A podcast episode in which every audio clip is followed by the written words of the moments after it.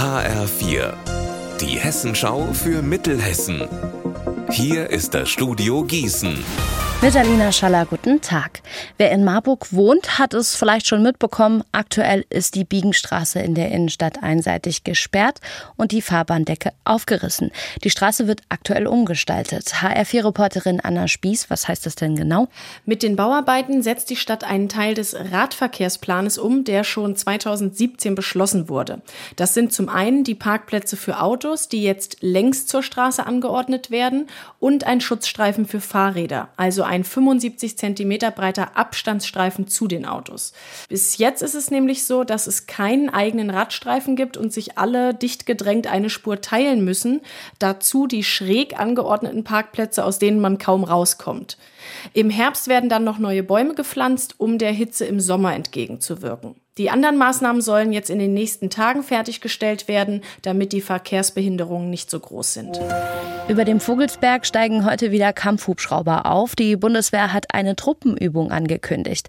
An dem Manöver nehmen zwei Kampfhubschrauber vom Typ Tiger teil. Geübt wird rund um Feldertal und Kirtorf. Im Landkreis Limburg-Weilburg soll ein neuer Kalksteinbruch entstehen. Dagegen wehrt sich unter anderem die Bürgerinitiative Hängen e.V. Sie will Umweltministerin Hinz in Wetzlar einen offenen Brief übergeben. HFE-Reporter Benjamin Müller, worum genau geht es denn da? Einmal will die BI natürlich auf das Gesamtproblem aufmerksam machen, aber ganz speziell geht es um das Thema Grundwasser.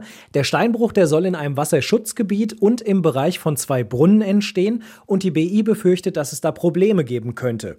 Einmal das dass eben Trinkwasser verschmutzt werden könnte. Und dann, das haben Recherchen des HR rausgefunden, die Firma Schäferkalk, die den Steinbruch errichten will, die ist im Zuständigkeitsbereich des Regierungspräsidiums Gießen jetzt schon das Unternehmen, was am meisten Wasser aus der Natur entnimmt. Und deshalb wird eben befürchtet, dass das hier auch passieren könnte und im Brief darauf hingewiesen, wie wichtig Trinkwasser für die Bevölkerung ist und dass das immer Vorrang vor Unternehmensinteressen haben sollte.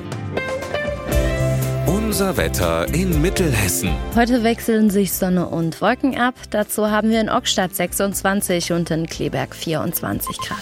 Am Abend und in der Nacht bleibt der Himmel bedeckt. Morgen kann es gebietsweise regnen. Ihr Wetter und alles, was bei Ihnen passiert, zuverlässig in der Hessenschau für Ihre Region und auf hessenschau.de.